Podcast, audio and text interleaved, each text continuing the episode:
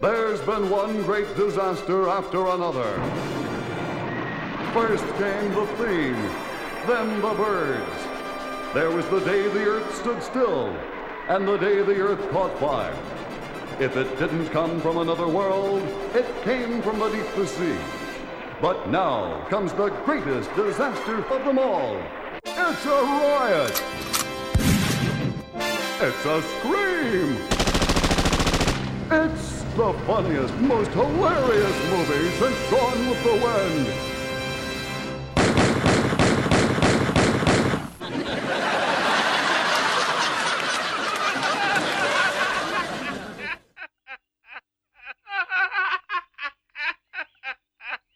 And now for something completely.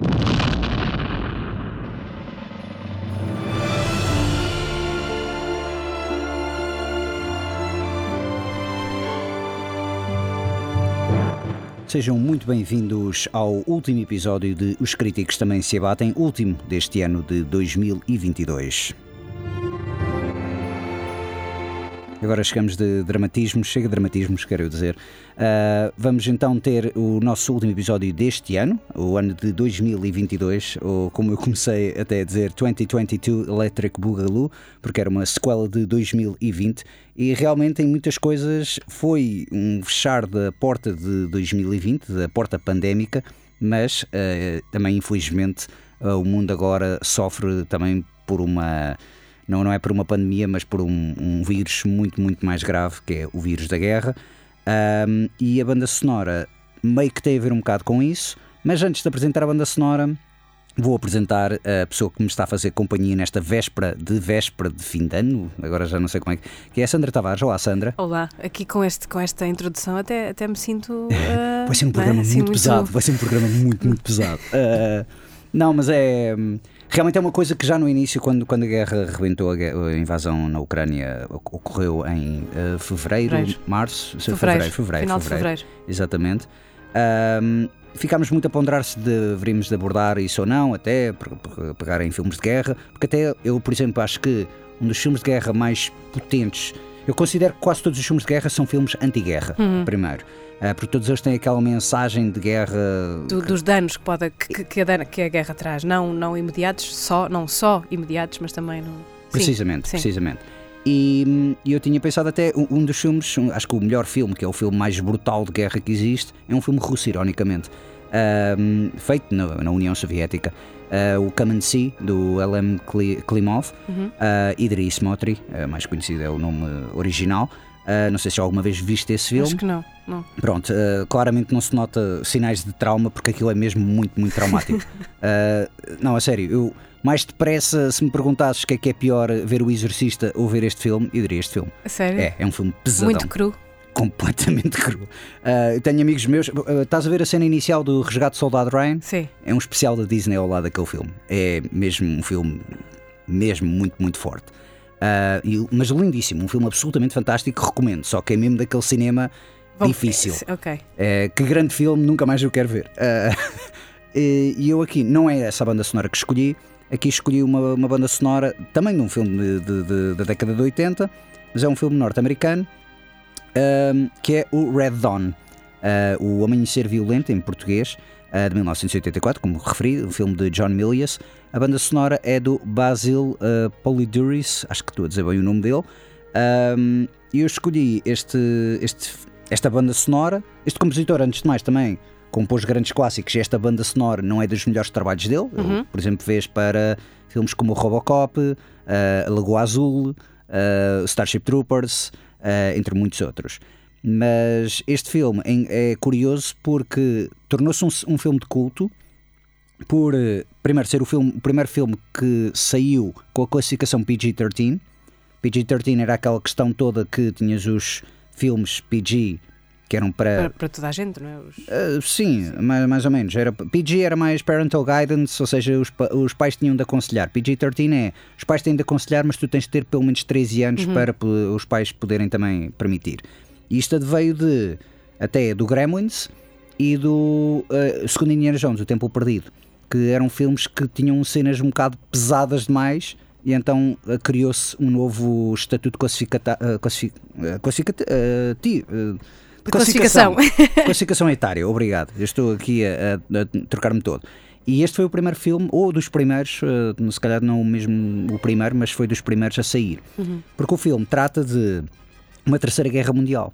Uh, é um filme de ficção científica, ou vá, história alternativa, que uh, os Estados Unidos da América são atacados pelos soviéticos e pelos uh, povos latino-americanos, mexicanos, uh, etc. Toda a gente gosta deles, portanto. Exatamente, ali é um ataque coordenado em que basicamente os Estados Unidos são contra os outros aliados, são Sim. entre os povos aliados. Isto foi, este filme foi lançado precisamente em plena Guerra, Guerra Fria. Portanto, era uma coisa. Propaganda. Sim, tinha ali uma coisa muito. Ah, e o engraçado é que, pronto, o filme segue, é basicamente uma data de jovens, jovens adultos, adolescentes, que conseguem sobreviver às primeiras investidas e depois tornam-se uma espécie de guerrilhas, guerrilha jovem, de resistência, exatamente. Portanto, tens crianças a fumar, tens crianças a dispararem armas automáticas, a matar soldados, percebes um bocado a questão toda do PG-13. Uhum. Uh, não é um filme tão violento como, lá está, o Soldado Ryan, por exemplo, ou o Apocalypse Now, hum, Acredito que é, é um outro nível de violência, não é? É, é mas é questão dos- sucessivo, sim, sim, tu não, de teres não os miúdos como soldados e com Exatamente. atitudes que não deveriam ter com aquela idade é, uma, é, um, é, é, é, uma- é um tema sensível, é Pois, uma questão exatamente. sensível. compreende-se realmente porque é que Sim. escolheram este filme para fazer isto. Um, e pronto, o filme chama-se então Red Dawn. Eu vi o.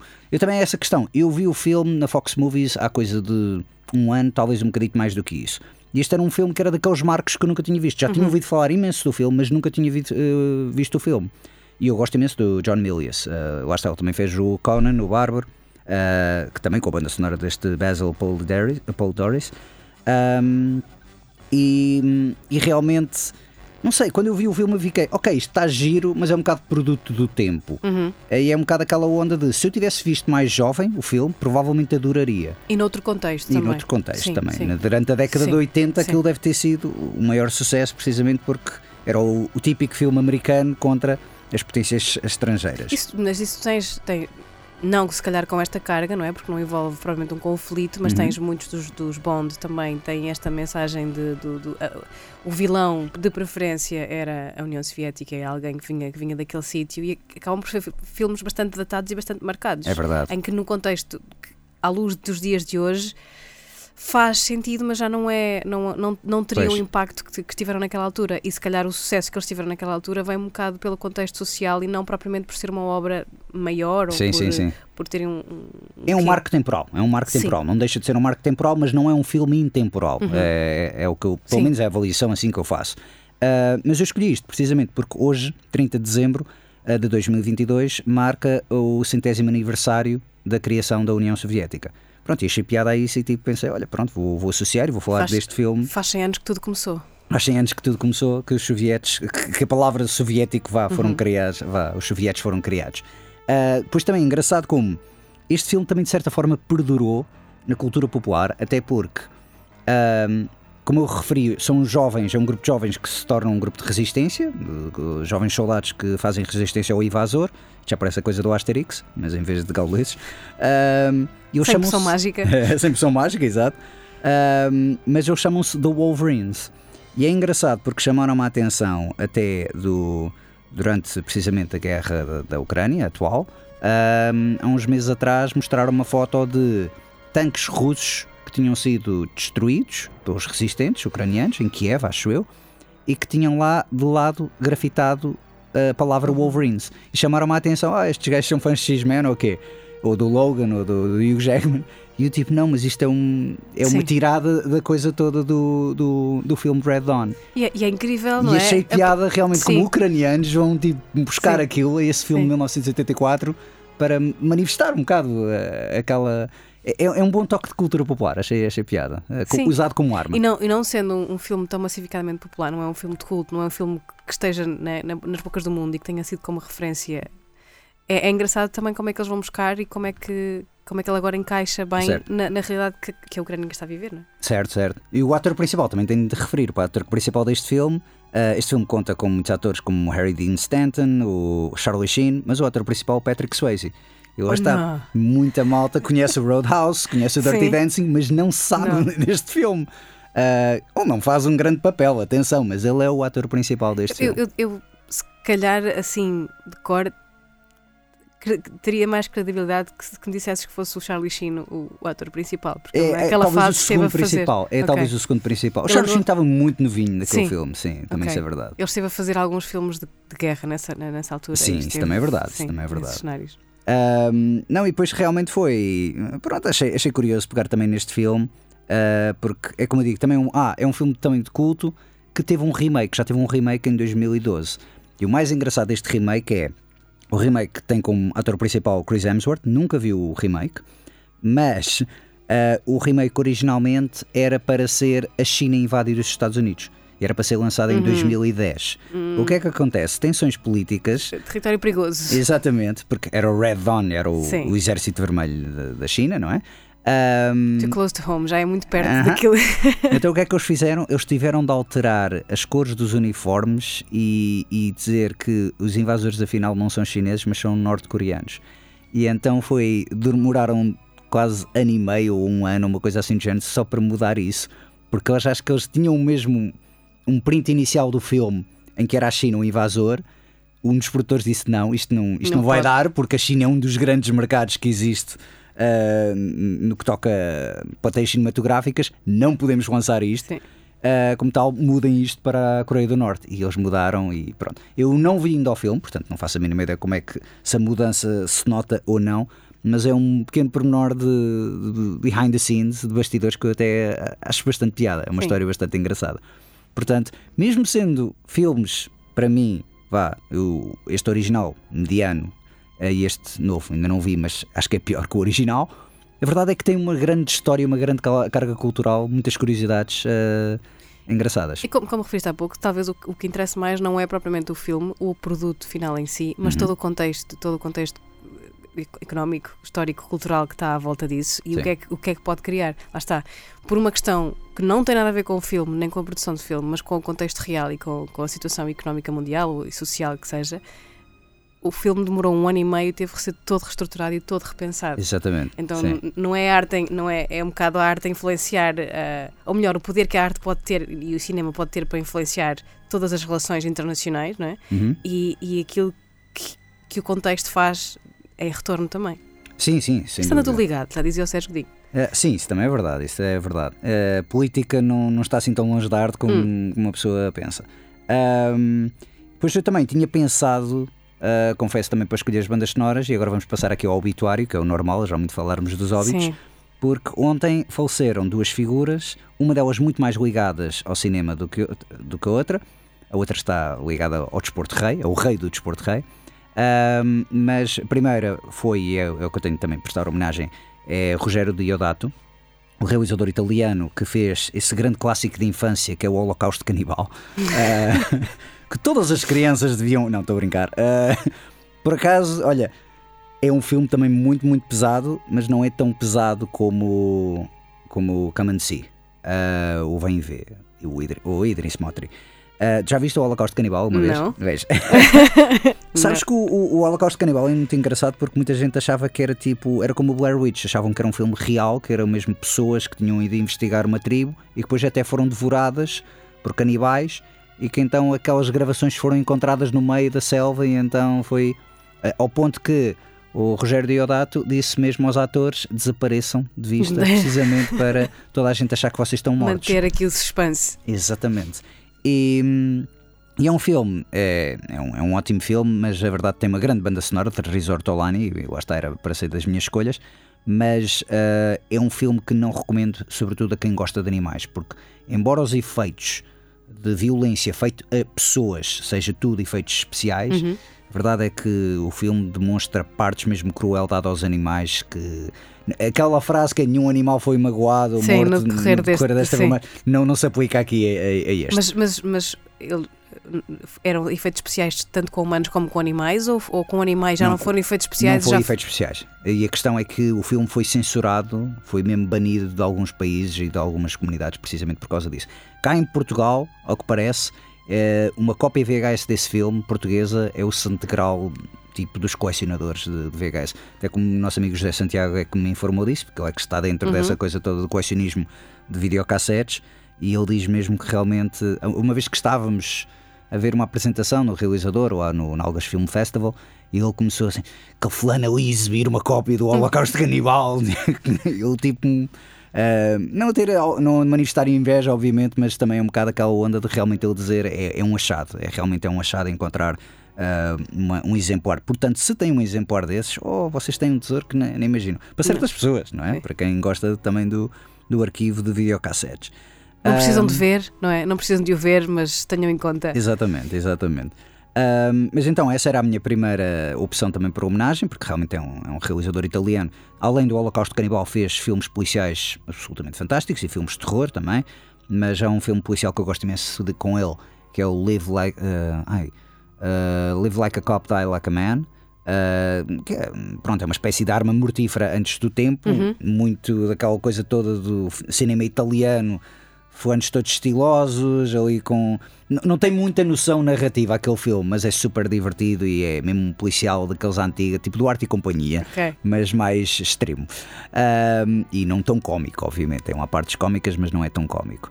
E, portanto, sim, Rogério Deodato fica aqui a prestar homenagem. E outra pessoa é, lá está, o rei do futebol, que é o Pelé. E agora vão-me perguntar, sobretudo eu que não ligo nada a futebol, Hum. então porque é que tô- qual é que seria a grande homenagem que eu faria ao Pelé? Seria uma banda sonora do Bill Conti, ah, que também assinou as bandas sonoras do Rocky, para um filme que é Escape to Victory, Fuga para a Vitória. Hum. Ah, um filme que conta com Pelé, Sylvester Stallone e Michael Caine. Portanto, uma mistura dos diabos no que toca. Eu, eu, eu, Pelé e Sylvester Stallone, pronto. Agora, Oh. Michael Caine, O Michael Caine entrava em muita coisa na década de 80, não estás bem a ver? O Michael Caine entrou no Tubarão ou 3 ou 4 e montes de pessoas dizem como é que tu foste capaz de entrar nisso? Ele diz: É "Foi divertido." este- Não, não, foi este o filme que pagou a minha casa. Ele diz que é um mau filme, mas diz: Este filme pagou a minha casa. ok, ok, ok, E entendo. pronto, ele faz Entendo. pelo cheque, Entendo, mas ele é entendo. honesto nessas coisas. Obviamente, nem tudo o que ele faz é um Get Carter ou, ou um Italian Job. E mesmo o Italian Job também era muito na onda. De, o Sleuth, eh, o Italian Job, por exemplo, era um, era um, filme de cinema pipoca, completamente. Sim, é um filme de à tarde, não é propriamente um. Sim. Sim, mas eh, este Escape to Victory, eu confesso que eu lembro-me de ver cenas quando era pequeno, mas eu acho que nunca vi o filme na totalidade. Eh, para quem não conhece, é um filme sobre prisioneiros de guerra na Segunda Guerra Mundial. Estão num, pronto, numa prisão na Alemanha nazi, dos nazistas. E, hum, e basicamente começam a fazer um jogo de futebol que é os prisioneiros contra os alemães. Então é uma espécie de seleção multinacional que pronto, decidem lá fazer a acompanhar a luta que eles fazem basicamente para derrotar. Eu Isso, não, lembro- isso foi não, não foi esse filme que foi inspiração ou foi referência para o Mean, Mean Machine? com- que, eles- que- que é- acontece também na prisão, Exatamente. acontece com os guardas Exatamente. versus. Ok. Mas já viste o Mean Machine? Já. Eu adoro o Mean Machine. não, é que é isso. É que eu também não tenho a certeza, porque já uma vez me tinham falado do filme. Eu lembro-me de Stallone falar com o Michael Caine. E eu lembro-me de realmente haver um filme dos dois numa prisão Uhum. nazis. Ah, eu, por exemplo, já não me lembraria se calhar do Pelé. Muito sinceramente, lá está. Até porque o Pelé não é, né? Podes ter conhecido naquela altura como não, não és uma, uma Não era, pessoa. uma, não era uma que pessoa que associaria. Exato, não era que uma pessoa que associaria. ao cinema. Sim. Não, não era uma pessoa que associaria ao cinema. Mas entretanto, quando me falaram do filme, pá, lá está, se me perguntarem, já viste o filme? Eu provavelmente já apanhei cenas. Mas se me perguntares como é que termina o filme, eu não Hum, sei sim. dizer. Ahm, e portanto é daqueles filmes que está ali um bocado no limbo, ah, inacabados ah, por ver. Ahm, que é irónico, porque passa muitas vezes também nos canais de cabo, ou Hollywood ou Fox, ou fins. Já o Mean Machine é engraçado porque fizeram um remake também de futebol americano que é o Longest Yard com. Ah não, o Mean Machine é uma adaptação de um filme de Burt Reynolds que depois teve um remake com o Adam Sandler. Sim. Mas eu acho um piadão ao Mean Machine. O Mean Machine é baseado na história do Vinnie Jones, em que ele vai Sim. para a prisão. E depois, eu, sobretudo, eu lembro-me que foi talvez o primeiro filme que eu vi Jason Statham, que é um serial killer, que é também o guarda-redes da equipa e tem, tem cenas absolutamente Eu, fantásticas. eu- eu lembro-me desse filme, não me lembro do nome do ator. É um, nome, é um filme, é um ator que, que entra em alguns filmes de- desse género de, de- da ação. Uhum. Ele tem muito poucas falas, é um bicho enorme. E, sempre ele tem algumas tiradas, tem tiradas que são bastante filosóficas, bastante profundas, mas durante grande parte dos filmes onde ele entra, ele não diz nada. Mas é o Vinnie Jones? Não. Não, Não. não. Vou aqui Ok. tentar ver. Eu E não é o Statham? que- não. é o Statham. O Statham Ah. fala que se desunha. Pois é isso. O Statham é um- é uma- Nesse filme, por acaso, até fala, mas geralmente o Statham é um fulano que até é bastante calado, pelo menos em filmes iniciais. Esse filme é, é super divertido. Também vi uma vez e é daqueles filmes que eu gostaria de rever. Eu, eu, eu Ah. acho que ele, ele não, não é um filme que passe recorrentemente na- na- nos canais mais comuns, mas de vez em quando passa. E por acaso, de vez- quando, ele, quando o consigo apanhar, às vezes ainda fica a ver, porque Pois, de facto, sim, é um filme. A mim é um filme que me diverte. é, é um ótimo. E eu também, ao bocado também estavas a dizer em off, ah, eu não sou muito de ver filmes de futebol. Sim. O Band, o Like Beckham, Não. o Gol, essas coisas, eu não sou muito de ver esses filmes. Ah, mas gosto desse. Por acaso gosto imenso desse filme. Porque este filme, ah, sinto que o futebol não é propriamente o ponto fundamental, ou pelo, pelo menos para mim não é o ponto fundamental, mas a questão das relações que se criam e do- dos vínculos e da forma como é, como é que tu tens um ambiente potencialmente explosivo, pode Uhum. correr mal em mil e uma maneiras, não é? Uhum. E como é que tu vais fazer com que aquilo cons- consigas que aquilo funcione. O jogo, o, desporto, acaba, independentemente de seja qual seja, acaba por ser um bocadinho um ah, acessório. ok, certo. da- daquilo que eu vejo. Eu não vejo como sendo um. É o Vinnie Jones. É o Vinnie Jones. É o Vinnie Jones. Ok. É o Vinnie Jones. Que é o principal. Sim, é o Vinnie Jones. Neste filme ele realmente fala mais do que é, Sim. do que é normal. Sim, isso é verdade. Sim. Ah, não, o filme também acho que é. Eu, eu não me ter visto este porque foi na altura que saiu o Snatch e disseram era de- produzido pelo Guy Ritchie uma coisa assim de género, mas não foi feito pelo Guy Ritchie. Ah, talvez o Matthew Vaughn, agora também já não Machine sei. acho que não. Peraí que eu tinha aqui aberto a minha cábula. E, o, e, e é um filme britânico, mas a questão é também Britânico. essa: é um filme britânico. Sim, Por exemplo, os americanos só recentemente é que começaram a descobrir o soccer, porque lá está, Sim. para eles futebol era. Pronto, era o rugby, era o longest yard, lá está. Ahm, mas sim, o Mean Machine era, era também uma coisa também engraçada. É um daqueles filmes que também tenho de rever. Mas lá está, a Fuga para a Vitória é, é um dos filmes também então que uma pessoa pode recordar, se quiser recordar a faceta cinematográfica do Pelé. Ele também entrou num filme que já me disseram, não me lembro agora do nome, já me disseram que é o chefe de brasileiro. E eu então fiquei assim, tipo, sim "Epá, eu vejo facilmente ele a ser o chefe e eu brasileiro. também, tipo, opá, quer ver isso, meu? Ahm, Disseram-me que é super fraco, que é, eh, pronto, ridículo, mas que é daqueles policiais mesmo feitos assim, tipo às três pancadas, e como tem o Pelé, tipo, toda a gente achava que ia ser um mega sucesso de bilheteira, não foi. Ahm, é, é daqueles filmes, agora está-me a falhar o nome, mas já uma vez me falaram também de- desse filme. E, e pronto, era eh, as minhas escolhas, mas acabei por ficar então com este Red Dawn. E ficamos aqui com esta introdução e obituário a ocupar quase 20 minutos. Olha, eu sei que não tem nada a ver, não tem muito a ver com o cinema, ou não tem diretamente a ver com o cinema, mas Sim. só, só para, para ficar aqui a referência também da Vivienne Westwood, Ah, que certo. ontem que, que Sim, nos sim. deixou também já. Ela que foi a, a senhora mais punk Exatamente. que fez grande, grandes, teve grandes influências na moda feminina e, e fez com que nós pudéssemos usar mini saias como usamos hoje. Isso é verdade, isso é verdade. Ah, não, e realmente ah, também deve ter o seu quê de participação de cinema, digo Sim, sim, eu. como, como com guarda-roupa e ela na, na, na vanguarda do, do, do Reino Unido e da moda britânica esteve bastante à frente. também. Então ontem foi um dia em que morreu uma data de gente. Sim. caramba. Ontem 29, exatamente, 29. Nossa. O Pelé já tinha avisado, o Pelé já disse, não vou chegar ao... Não, não vou, né? Desculpem. Esperem aí, malta, que isto aqui. Preparem-se que eu vou sair. Sim, é verdade, vou sair de cena. Eu por, acaso, eu por acaso fiquei assim um bocado que, tipo, quando eu soube da notícia do Pelé, pensei, coitados dos brasileiros, este, este fim final de ano vai ser horrível, porque Sim. as cerimónias fúnebres vão decorrer até para aí dia 2. Sim, eles têm, em teoria, teriam a tomada de posse já no início do ano também. Se não Pois, me engano, é dia 1, isso. 2, 3, por ali também. Era Ou seja, isso. seria ali muito. Sinto que o Pelé vai, vai ser luta até ao carnaval. No carnaval então é que vai ser arrebentar isto tudo. Sim, sim. Exatamente, exatamente. Tenho uma amiga brasileira que diz que o ano no Brasil só começa em março. Agora talvez Ah, é? só comece em, em, em, abril, por exemplo, porque eh, com, com Ah. tudo a acontecer. eh, Certo, certo. Carnaval e tudo. Sim, de facto, eles lá dizem, no Natal eles vão à praia. É Sim. a altura deles irem à praia, bem. realmente, Natal, por isso não faz assim. É, é sempre bizarro pensar nessas coisas de fusos horários e fins. Mas Bem. olha, ah, eu vou-te perguntar também. Eu não quero também fa- fazer aquela coisa também da revisão do ano, dos melhores do ano, isso também eventualmente poderíamos fazer, mas. Olha, também não teria grande, grande coisa para te dizer porque não vi este, este ano, vi, como tenho vindo a dizer, tenho, tenho visto coisas Mais antigas? Mais antigas, sim, Uhum. sim. Por exemplo, a- a- esta fase de Natal nós temos os clássicos, né? Que vamos Que eu este ano não vi nenhum clássico de Natal. Eu vi-o sozinho em casa, revi-o sozinho Certo. em casa, não é? Há alguns outros, mas este revi-o sozinho em casa. E aproveitei para ver alguns filmes que tinha já na carteira para ver, na lista, e que ainda não tinha visto, como por exemplo o Jojo Rabbit, Ah, ok. que é um filme bonito e também que, que não é de, que já é de 2000, e 2019, se não me engano. 2000 e, sim, 2019. 2019. Sim, sim, sim, sim. Um, mas que ainda não tinha conseguido ver e, e de facto acho que não sendo um filme propriamente de Natal é, é um filme é um Ok. filme bonito é um filme bonito Sabes que esse é um filme que eu, eu olho para o filme e penso ah, que é um, é um truque de malabarismo, porque realmente a coisa toda, o Taika Waititi, que escreveu e realizou o filme, ah, foi adaptado de um livro, agora está-me a falhar o nome, mas Sim. ele escreveu aquele filme um bocado a gozar com a Segunda Guerra Mundial. Tens lá uma parte em que estão todos a cumprimentar-se com o Heil Hitler. sim Ah, ele mascara-se de Hitler, ele entra no filme mascarado ele, de ele- Hitler. sim ele, ele é o a personagem ele é o, é o amigo o imaginário, imaginário, do Jojo que exatamente. é o Adolf Hitler Exatamente, exatamente. E a verdade é que eu, eu fiquei. Eu estava a ver o filme e pensei.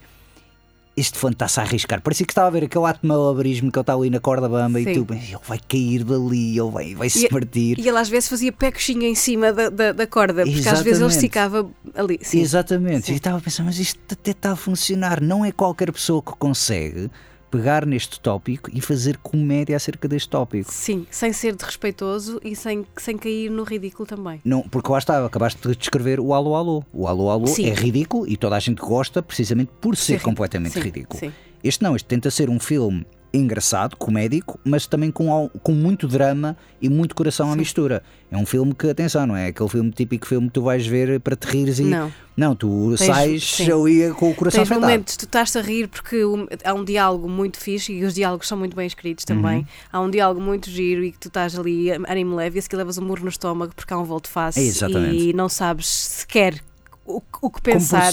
exatamente. Sim, o que Sim, sim, pensar, sim. sim. E está tá muito bem escrito, é um filme bonito. Tem o Sam Rockwell, tem a. Sam Rockwell está espetacular sim. Está incrível, Está está incrível. Um, Eu gosto também e- muito mas do. ele está ele tá, ele tá- no início.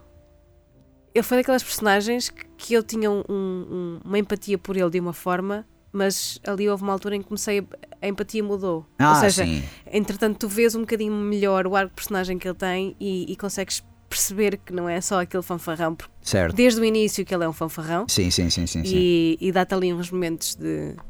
Eu gosto muito também do Steven Merchant. Lá está, porque o Steven Merchant que é aquele muito alto que, que geralmente usa óculos e. da Gestapo. Exatamente. Eu, eu- E acho que é Ele é espe- incrível. E acho que é espetacular porque a pessoa tipo, olá, tudo bem? Olha, desculpa lá aqui tal coisa, desculpa lá, com licença e isso. E faz um oficial da Gestapo. sim, e temos que ir embora porque deixámos o fulano pendurado. Exatamente, exatamente. Coisas assim, tipo, é espetacular. Sim. E acho que realmente é um casting caramba. meu, E tem, tem um personagem infantil que não é o Jojo, o amigo do Jojo, ah, o, o, miúdo gordito. gordito, Sim. que, que eles têm sempre diálogos incríveis. E Eu acho que esse miúdo, muita malta gostou desse miúdo, eu não achei tanta piada a esse miúdo, nem à miúda que, que é uma das, hum, digamos, Ah, o, sim, o- o centro sim. principal da história. Ah, gostei muito da Scarlett Johansson, ah, também achei que fez um ótimo papel, até Hum. porque desenvolve-se muito bem. E foi um papel que a destacou muito daquilo que ela tinha vindo a fazer. Ou seja, ela estava colada àquela. ah, ou Femme Fatale, ou àquela miúda que até ela tinha feito o Marriage Story, se não me engano, no mesmo Exatamente. ano ou no ano anterior, por aqui Sim, ou por essa sim, altura. sim. E ela aqui descolou-se para um papel bastante diferente. É. Ainda que É uma empatia. É uma empatia, não é dramática, é Sim. empático. Sim, sim, Sim. E consegue levar as coisas. Lá está, ela aqui poderia ter um papel muito mais pesado, porque o ambiente é muito mais pesado, Uhum. porque ela é mãe do miúdo na Segunda Guerra Mundial, Exatamente. na Alemanha. Na Alemanha. Ah, mas não, acho que a forma também como ela, como ela lidou com o papel que lhe deu assim uma- alguma leveza. Certo.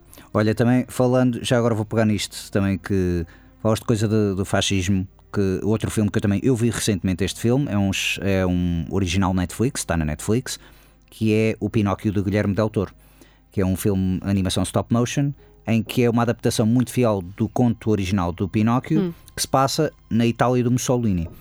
E lá está, por exemplo, é um filme que, sem desenho animado, tem alguns traços de comédia, de animação. No entanto, a comédia não funciona assim tão bem. Uh, a história está muito bem contada, a animação stop motion é absolutamente maravilhosa e realmente são. É o segundo, o segundo filme este ano com uma animação stop motion que eu gostei mesmo. O primeiro foi Os Demónios do Meu Avô, um filme português, que até passou no Caminho de Cinema Português. Um, qual é o problema deste filme? Eh, Embora a animação seja sublime, tu vês mesmo que eles criam cada fotograma e, o anima- e o movimento mesmo das personagens, tipo, tens uma parte que fluido. é, tens uma parte que é o Gepeto, por exemplo, que está a andar e teve a beber e está a meio a cambalear e é uma coisa muito, muito difícil fazer em stop motion, estás a perceber? É mesmo aquele movimento natural. Ah, qual é que é o grande problema? Dois problemas que este filme tem. Primeiro, o Pinóquio em si, criança, é irritante como tudo. Eu percebo porque é que ele meteu. Os miúdos geralmente são aquela coisa do irritante, mas depois tu ganhas alguma empatia porque, apesar de serem irritantes, pronto, são miúdos, lá, coitados. Mas este Pinóquio é super irritante. Ah, segundo, tem números musicais. E quando começam não! logo com uma canção e tipo, oh não, bolas, e depois vão para a segunda canção e tipo, "Ei, sem as músicas, ficaria um filme tão, tão, tão melhor. Até Mas as por- músicas acrescentam alguma coisa fi- às cenas? Ou, ou são só aquele entretém? Estou triste, estou tão triste. Olha para mim, estou tão triste. É mais um- é uma coisa dessas em que dá para depreender que sim, ok, uma pessoa está triste porque acabou de morrer o amigo, ou morreu o cão, uma coisa assim de género. Mas morreu e está ali aquele momento que é muito dramático e de repente a pessoa começa a cantar: Estou triste, estou tão triste. Eu Eu, eu- eu- eu entendo, Hum. eu, eu entendo, porque eu não- também não sou propriamente pessoa fã de musicais, não gosto muito de musicais. A Cátia, aliás, tem um. Tem um- um- um- A Cátia, é a, minha, mai- a Cátia é a minha maior inimiga nesse. Não, sim, não é, porque não ela é inimiga, mas não, sim, mas ela é. está no, é, é tua antagonista, porque ela É, adora musicais. exatamente, E nós tivemos durante a pandemia, exatamente. vimos o Rei Leão, o primeiro filme do Rei Leão que eu ainda não tinha visto, Certo. e eu, eu, eu, eu adormeci numa das partes, que era um número musical, e ela não me perdoa. Até hoje ainda fala no assunto. Mas eu, sou, eu não sou fã de musicais. Mas eu por- gosto dos números musicais do Rei Leão, por exemplo. Não desgosto dos números Sim. musicais. Porque acho que Eu- contribui. Eu, eu gosto muito, ia, ia falar disto, eu gosto muito mais dos números musicais dos filmes do Tim Burton, do Nightmare Before Christmas, que é um dos meus. Sim, é um dos meus, sim, sim, sim, é, sim. é- um dos meus go-to nesta fase, porque né, é- é- depende, às vezes é Halloween, às vezes é Natal, porque é um filme que eu gosto bastante. E é um filme que tem muitos números musicais. Aliás, grande parte do filme é contado em música. Exatamente, mas, a Mas- questão aí é que contam. Isso. Contam, usam as músicas para contar.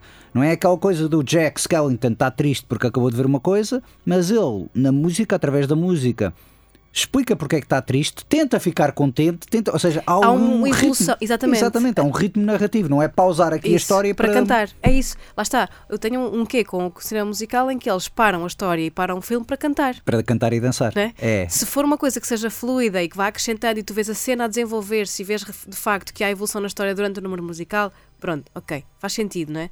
Mas, Mas que eu acho que o Rei Leão, por acaso, é, é assim: tirando o número inicial para introduzir, digamos, o reino da, da África, do Mufasa e do Simba, acho que até o Rei Leão tem números musicais que consegue fazer isso, cumprir isso muito bem. Aquela coisa do miúdo, ah, eu mal posso esperar para ser rei.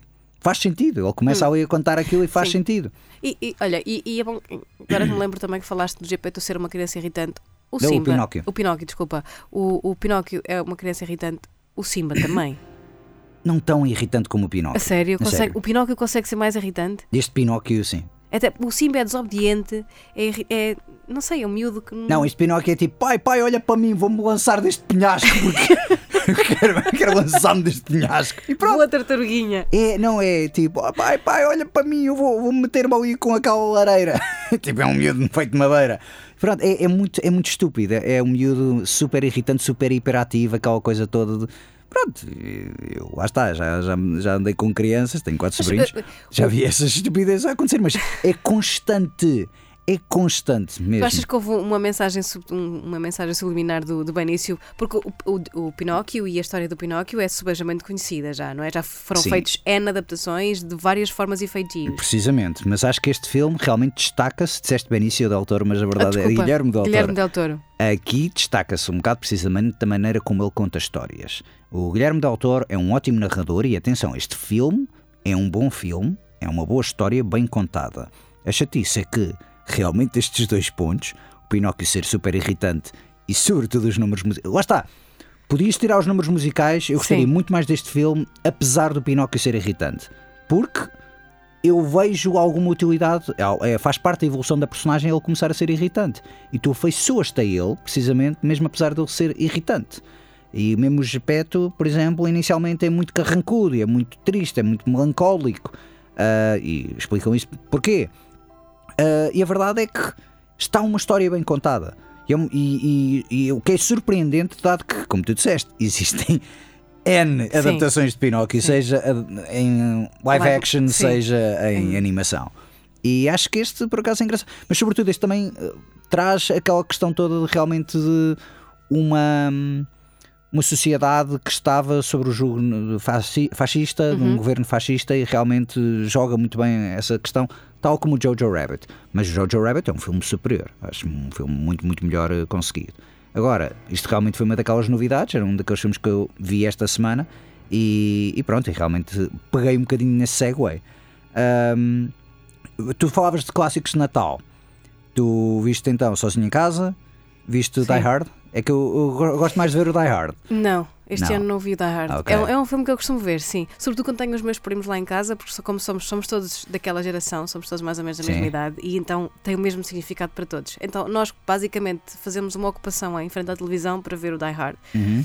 Um, houve, houve um ano que não sei porquê, f- fomos ver o G.I. Jane, mas isso pronto, são. são Nunca vi o G.I. Jane. Nunca vi o Jane. G.I. Jane, eh, Houve um ano, já não me lembro que canal, tenho, tenho a ideia que tinha sido a SIC que decidiu passar o G.I. Jane no- na noite do 24 e sinto que foi um- ou um ato de rebeldia ou um ato de puro desespero. e e os, eh, os Gremlins também, costumávamos ver os Ai, Gremlins. Gremlins é ótimo, sim. Sim, de facto, sim. o Gremlins é aquele que eu queria mostrar aos meus sobrinhos, mas nunca Este ano estive, estive com o meu sobrinho a ver uma parte do, do- um dos filmes do Hobbit. eu acho que foi o YMC Ah. que fez a trilogia Sim, no dia 25. Certo. Uh, não conseguimos acompanhar tudo, não é? Porque de facto uh, são filmes bastante grandes. E Sim, são- eles sim. passaram os três, mas também foi um. Sinto que cada vez mais o Senhor dos Anéis e esta, esta temática de fantasia está a ser, uh, está a ser repescada para estas festas também. Certo. Eu vi dois filmes, ah, por acaso, de Natal. foram os únicos filmes natalícios que eu vi, que foi, são para maiores de 16 anos.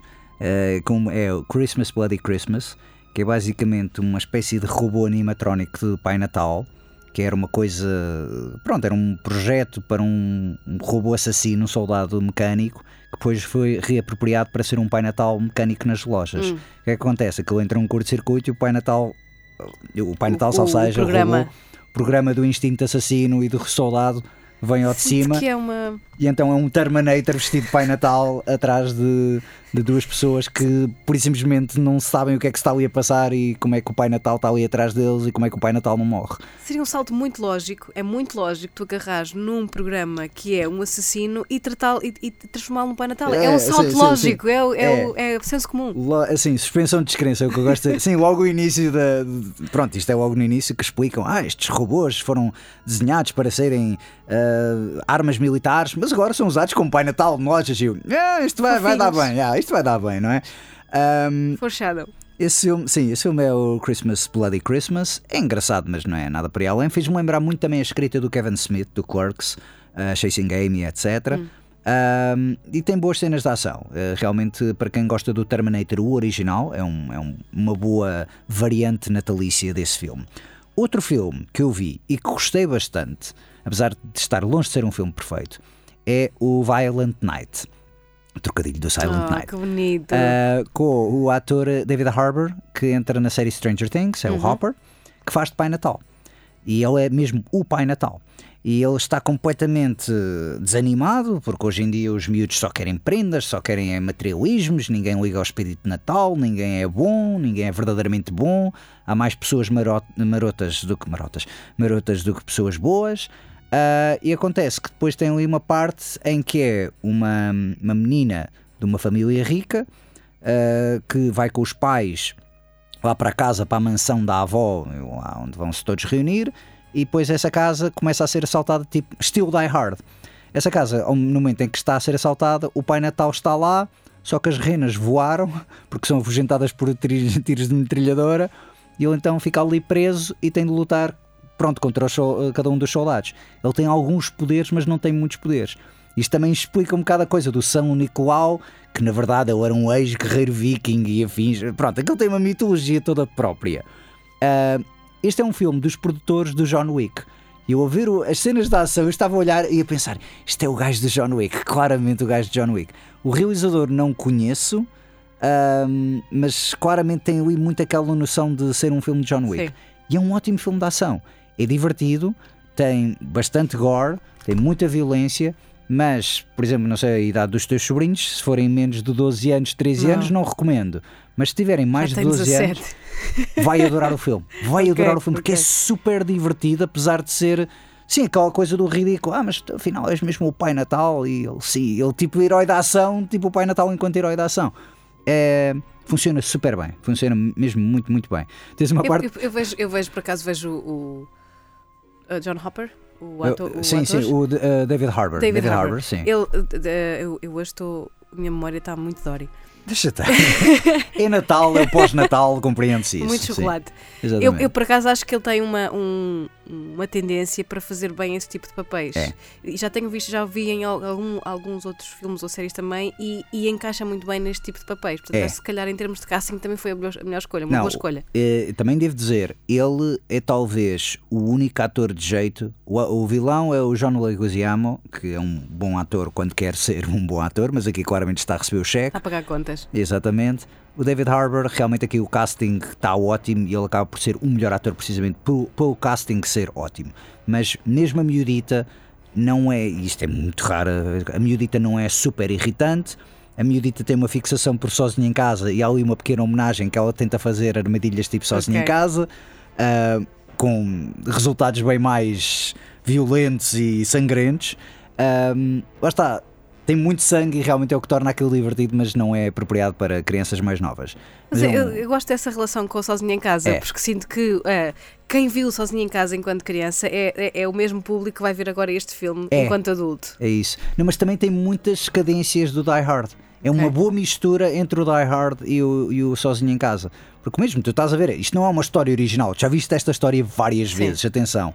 Mas a verdade é que é uma boa mistela de coisas que funcionaram e que funciona por si só.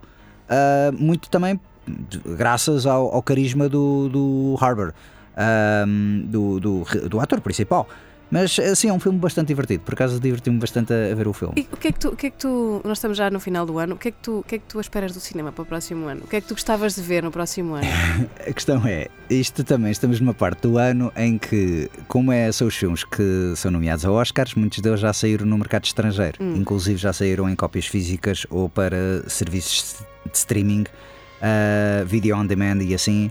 Se tiveres um VPN ou se tiveres ali acesso ou connects, como eu às vezes tenho. Ah, Pessoas conhecem pessoas. Exatamente, pessoas que conhecem pessoas. E eh, a verdade é que eu já vi alguns filmes do próximo ano. Ahm, vêm bons filmes, ou melhor, eu considero esses filmes deste ano, Ok. mas por acaso estão para estrear filmes mesmo, mesmo muito bons, ah, alguns dos quais vão ser nomeados ao Oscar. Por exemplo, o Banshees of Inisherin, que é do realizador do Em Bruges, Uhum. Martin McDonough. Eu gosto muito desse filme. Eu sei que é um filme muito underrated, mas eu gosto muito, muito do In Bruges. Eu adoro o Em Bruges. e agora então prepara-te porque eu vou muito. dizer que o Banshees of Inisherin é tão bom, talvez seja melhor que o Em Oh, Bruges. Mas é muito diferente. Que a questão é. Eu queria, eu queria mesmo dedicar um programa mesmo mais, se calhar, a falar do Em Bruges quando o filme estreasse assim cá em sala, mas ah, Eu, eu, eu, shotgun. Uh, Sim, ok. Ahm, mas aqui faço apenas uma introdução. O Em Bruges é uma coisa que é o primeiro filme dele. Ele era dramaturgo, ele escrevia peças de teatro, ele escreve super bem.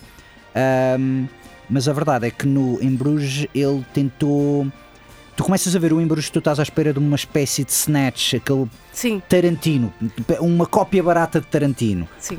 E depois, quando tu estás a ver o Em Bruges, calma lá, isto não é bem, bem Tarantino, mas é tão bom. Mas há aquela fachada de Tarantine, eh, tarantinesca, Sim, muito pelo, pelo, pelo guarda-roupa, pelos cenários, por. Sim. por palavras F, por asneiras, sim, por sim, diálogos ali sim. mesmo estilosos. Ahm, mas tu ficas ali cativado pelas personagens. Por exemplo, tens uma personagem ah, nesse filme, não vou dizer qual, mas que tem pensamentos suicidas e aborda super bem. Acho que a maneira como aquilo aborda a depressão e aborda as escolhas de vida que tu queres fazer. É, é ótimo. E a comédia negra daquilo é Sim. ótimo, porque não é daquelas comédias que te faz rir, mas, Mas faz aquele sorrisinho no canto do. Yeah, exato, exato. A personagem do Ray Fiennes é a minha personagem preferida de todo o filme. Eu adoro o Ray Fiennes nesse filme. Ahm, e a verdade é que, pronto, esse, Esse- filme. esse é um- eu, eu sinto que é um ator também, ainda há pouco tempo falava sobre ele, sobre ele com outra pessoa. É um, é um ator muito, muito subestimado também. É, é. Porque eu sinto que, que ele não, é, não faz grandes blockbusters, não é um, um ator assim, né? mas, mas quando os papéis que ele faz, Certo. ele, ele fez o Red Dragon, Ele, ele fez o Red Dragon, ele é o M nos últimos eh, James Bond. James Bond, sim, sim, ele, ele quando, quando faz, eu sinto que ele coloca sempre algum cunho diferente e não, não acho que ele faça sempre a mesma coisa. O problema é que muitas pessoas acham por causa do Voldemort, porque vão sempre associá-lo ao Voldemort. Curiosamente, eu, eu difícil. Pronto, eu não sou muito Harry Potter. Também não, né? Mas, mas, mas não mas- asso- associo a outras coisas. Exatamente, eu associo mais, por exemplo, Lista de Schindler. Lista de Schindler. Acho que ele é um- faz um Sim, papelão na Lista de sim, Schindler. sim. Eu gostei imenso dele agora também no Menu, que saiu há pouco tempo. Ah, acho que ele fez um excelente papel, ele realmente carrega um bocado o filme. Mas o Embruxo para mim é a minha personagem preferida dele porque a maneira como ele faz, mesmo o, o veneno que ele, que ele Sim. transmite naquilo, em todas as palavras que ele faz, que ele diz, é absolutamente E maravilhoso. não é over, não é overdramatic, não, não, não é uma coisa muito. É, é, é, é só ele a ser ele. Certo. Eh, este Banshees of Inisherin, ele não entra neste filme, mas entra o Colin Farrell e entra o Brandon Gleeson, dois grandes atores, dois atores que eu adoro, que não se reuniam num filme precisamente desde o Em Bruges, em que eh, um deles decide deixar de ser. Isto é, passa-se numa vilazinha na Irlanda, tempos antigos, e um deles, basicamente, eles são super amigos, estão sempre no pub, estão sempre a beber uns copos, estão sempre a falar de coisas e tal, e isso. E de repente um deles te diz: Olha, eu não quero mais ser teu amigo, então decide acabar a amizade deles. É, sim, eu sei, é, faz rir, mas a verdade é que tu estás a ver aquilo, aquilo é uma, uma dramédia, aquilo não é uma comédia, aquilo é uma dramédia. E é das dramédias que, à medida que aquilo vai escalando e vai evoluindo, é pá, tipo, cheguei ao final a pensar: este filme vai ser tão desconstruído enquanto estudo de personagens, porque é um excelente estudo de personagens e é muito bem filmado. Porque lá está, ele- eles são todos irlandeses e ele, pela primeira vez, o McDonald ah, foi pegar também na questão toda dos paisagens irlandesas. Fez-me também lembrar um filme do irmão do. do, do ai, eh, Mark, Matthew, Michael, Michael McDowell, que ele tem um irmão que é o John David McDowell. Uh, posso estar a enganar-me agora no nome, mas o irmão fez um filme com o Brandon Gleeson que se chama Calvary. Não sei se já viste esse, o Calvário, uh, que é um filme também absolutamente fantástico. E tanto esse filme como este faz lembrar que os dois são claramente fãs de Bergam, Berg- Bergman, Sim. Ingmar Bergman. Pela, pela, pela, Pela fotografia, pela pausa que tu tens às vezes ao falar, uh, tens, tens diálogos muito, muito bem escritos, muito bem interpretados, precisamente porque há essa pausa, há essa, não vou dizer naturalidade, mas há mesmo esse Para, sentido dramático, drama- dramatúrgico que con- o filme consegue. para, para respirar, não é? Para aquele. Exatamente, exatamente. Ok, entendo. E portanto, isso, eu já estou aqui um bocado a falar dos filmes, mas esse é um dos filmes que eu vou querer depois Como abordar. é que obviamente. Benches of? The Banshees of Inisherin. Tu vais ouvir falar deste filme porque este filme vai ser nomeado ao Oscar. Ok. Claramente vai ser nomeado ao Oscar. Também estão, estão perto, estão, já estamos a, há poucos meses, portanto isto Sim, já, já está sim, aqui sim, breve. sim, exatamente. Outro filme também vi, e é um também que gostaria de falar mais tarde, é o Tar, do Todd Fields. Ah, também já falei do Everything Everywhere, mas eventualmente vamos falar outra vez disso. Ahm, mas há um filme, ok, há um filme que eu queria, que eu até por acaso quero ver, porque é um filme que só vai estrear para o ano nos serviços de streaming e pessoas que conhecem pessoas mandaram-me então uma cópia. Que é um filme de terror. Portanto, desculpa, mas é um filme de terror com uma ambiência verdadeiramente única. Que é, chama-se Skina Marink, com capa no final. Ah, é um nome super bizarro. A história é completamente básica, ah, porque são. Já viste o filme hum, Atividade Paranormal? Já ouviste falar do Paranormal Sim, Activity, sim, os filmes sim, de terror? Pronto, são aqueles filmes que são câmaras que estão a gravar à meia da noite e de repente está tudo parado e de repente acontecem coisas, um Sim. lençol move-se, oh meu Deus, é um fantasma. O que é que acontece? Aqui é um filme, é um Paranormal Activity mais experimental, tem planos muito esquisitos como uma câmera apontada para um dos cantos da sala, uma câmera apontada para uma porta, uma câmera apontada para isto. São sempre imagens estáticas, sempre com uma parte escura. E o que é que acontece?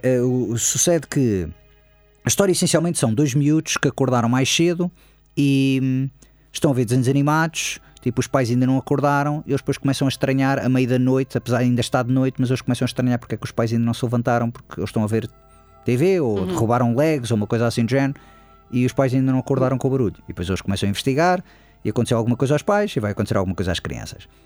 É das histórias de terror mais básicas que existe hum, e é. hum, não, não, é, não vou tanto dizer que é muito spoiler, porque não tem gore, não tem muita violência, mas causa-te um medo inacreditável, porque é aquele sentimento que toda, eu acho que toda a gente já teve, que é acordar à meia da noite, estar completamente desorientado e estar a olhar para o canto do quarto, ou olhar para um corredor escuro e imaginar, Sim. estás a ver, Sim. silhuetas no escuro. E é espetacular como este filme consegue captar isso tão bem. Aquele eh, espectro. Para mim, esse de facto é aquilo que mais me- é, é uma das coisas que mais me assusta. Não é, nem é tanto o sangue, nem é tanto o gore, é mais essa sensação de. Desconfortável. Desconforto. Sim, e eu não sei o que é que vem dali. E é questão de lidar com o desconhecido e de lidar com a parte do que está escuro e com aquilo que às vezes os teus olhos te dizem que tu vês, mas não, não vês, não é? Porque É. na verdade, e pensando racionalmente, muito, lá está, acordas à meia-noite, olhas para o canto, aquilo que tu vês é uma sombra Que pode ser a cadeira com Sim, roupa, mas sim. tu pensas, não não estavas a associar. Exatamente. E começas a ver, calma lá, está ali alguém sentado a olhar para mim. Ah, Nunca ninguém pensa nisso, nunca ninguém pensa que é a sombra da cadeira, toda a gente pensa que. Né? Exatamente. Este filme capta perfeitamente, perfeitamente isso. Agora, a grande questão é: é um filme de uma hora e quarenta, delonga-se um bocado, facilmente poderia ser um filme de uma hora e vinte e iria chegar ao mesmo. É muito experimental, é muito paradão, mas a maneira como usa essa imagem, tem uma fotografia cheia de grão, mesmo parece um filme, um vídeo caseiro Uhum. e tem um som absolutamente fantástico, porque é mesmo o som em que ouves tudo, ouves aquele grão, mesmo aquela estática da TV, e depois é, pá, isto é espetacular, porque, por exemplo, os dois miúdos estão a ver TV, tu ouves o som da TV, parece que tipo, está tudo baixo de água, porque está muito assim mais lento e mais. O pitch está em baixo e ouves os desenhos animados de uma maneira assim um bocadinho mais macabra do que é, e os miúdos estão a falar: olha, o pai e a mãe já acordaram.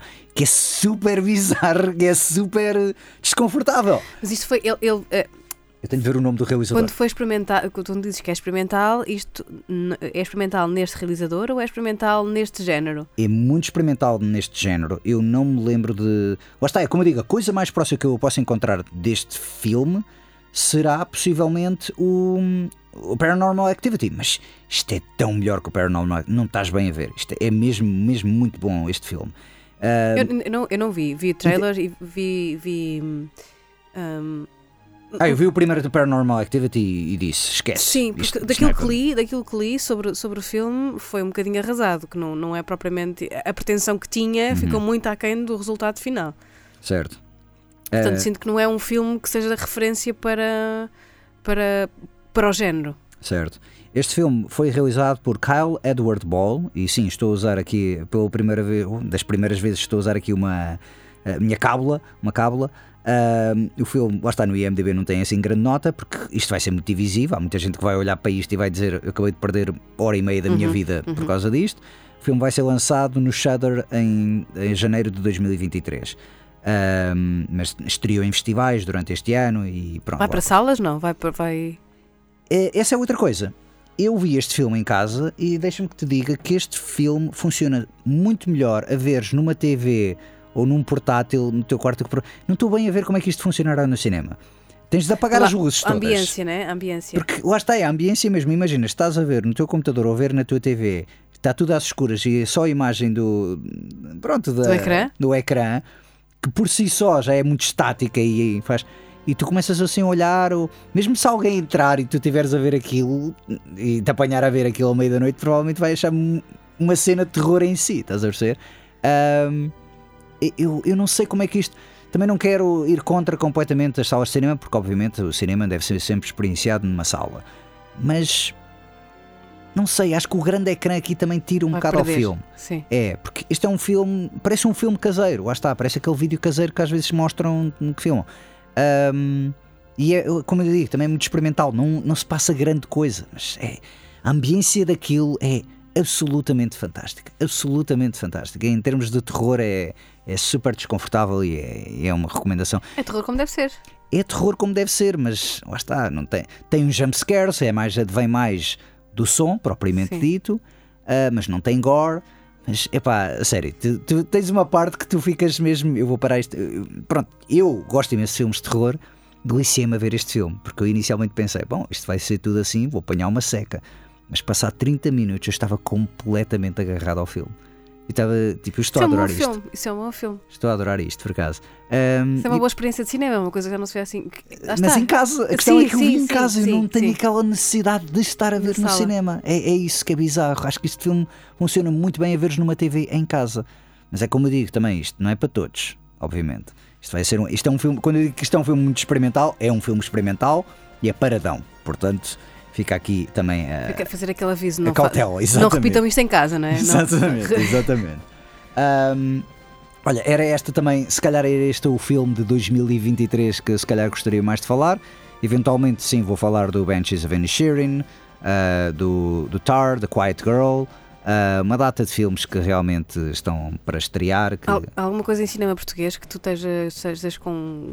Que, que- que- que queiras- que queiras mesmo ver ou que esteja com curiosidade de ver agora no Cinema português, eu já vi semana passada e já estive a falar um bocado e vou falar a próxima semana. É o Natal do, do Bruno Leix. Uh, gostei imenso do filme e espero para a semana conseguir ter convidados que tiveram a ver com a feitura do filme para vir ao- aqui ao programa.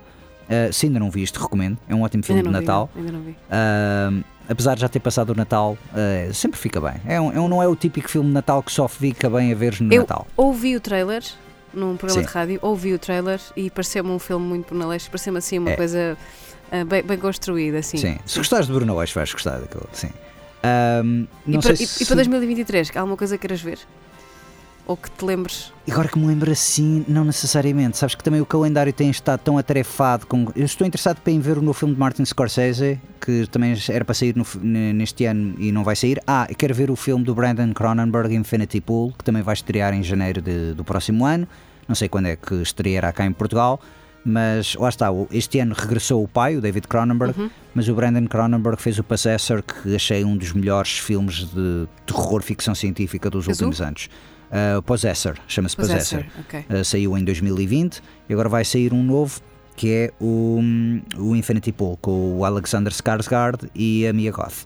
Eu, eu- eu comecei a gostar do, do Alexander Skarsgård depois da série do. Big Little Lies. Sim. Sim, sim, sim. Há, muita, há muitas pessoas que.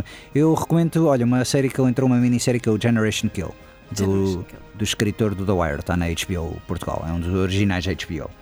Uh, Sandra, se calhar despedimos-nos, que isto Sim, estamos senhor. mesmo a acabar. Estamos- olha, isto é como as cerejas, não é? Uma pessoa vai se entretendo e assim passa-se uma hora. não é? Desculpa, não falaste muita coisa. que- Não, não, não, não. Fiquei eu aqui a falar e tu a acenar a cabeça Não, e tipo. uhum, uhum. Eu tenho aqui já uma listinha grande e, e sinto que foi, até foi produtivo. sim. Resolução do ano novo, falar menos. Mas olhem, hum, muito obrigado por terem estado desse lado. Os críticos também se abatem, então despede-se por hoje. Assim, então, deste ano de 2022, prometendo regressar em 2023. Até lá podem ficar na companhia da Rádio Universidade de Coimbra, em 107.9 FM ou em RUC.pt. Um bom ano novo a todos os nossos ouvintes da RUC.